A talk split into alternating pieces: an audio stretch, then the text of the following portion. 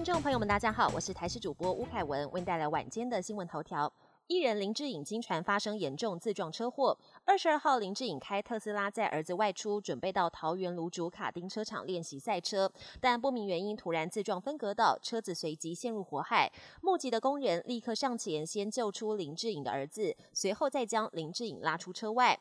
林志颖当时满脸鲜血，严重血肿，还疑似右手脱臼。父子俩送医之后没有生命危险。天气真的好热，气象局板桥测站下午一点五十三分，温度飙到三十九点三度，刷新设站二十年以来最高温纪录。不止双北热到受不了，二十二号全台高温前三名再度由花莲包办，其中卓西测站下午两点二十分飙出四十一点四度高温，再刷新今年自动测站的高温纪录。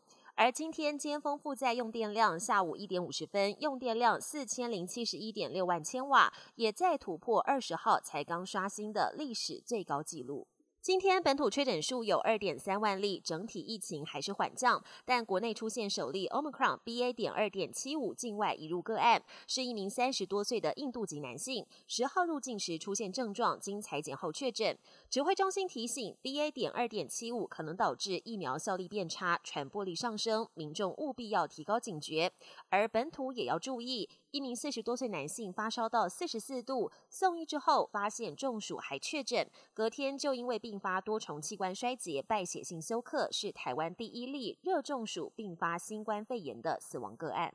国际焦点：日本二十二号公布二零二二年新版的防卫白皮书，有关台海情势的记载篇幅比去年版本倍增，更首次明确的指出，在跟国际社会合作的同时，将更保持紧张感的关注台海的相关动向。美国遭热浪侵袭，超过一亿人暴露在高温警戒中。位处沙漠的亚利桑那州连日高温，公园贴出告示，禁止狗狗进入步道，以免毛小孩受到热伤害。而美国宾州一间动物收容所，则是帮动物加装风扇，加强通风。德州也不遑多让，飙出了四十六度高温。山区的野火在高温助长之下，持续延烧好几天，数十间民宅付之一炬。热浪频率增加，时间拉长，也成为人类的新隐忧。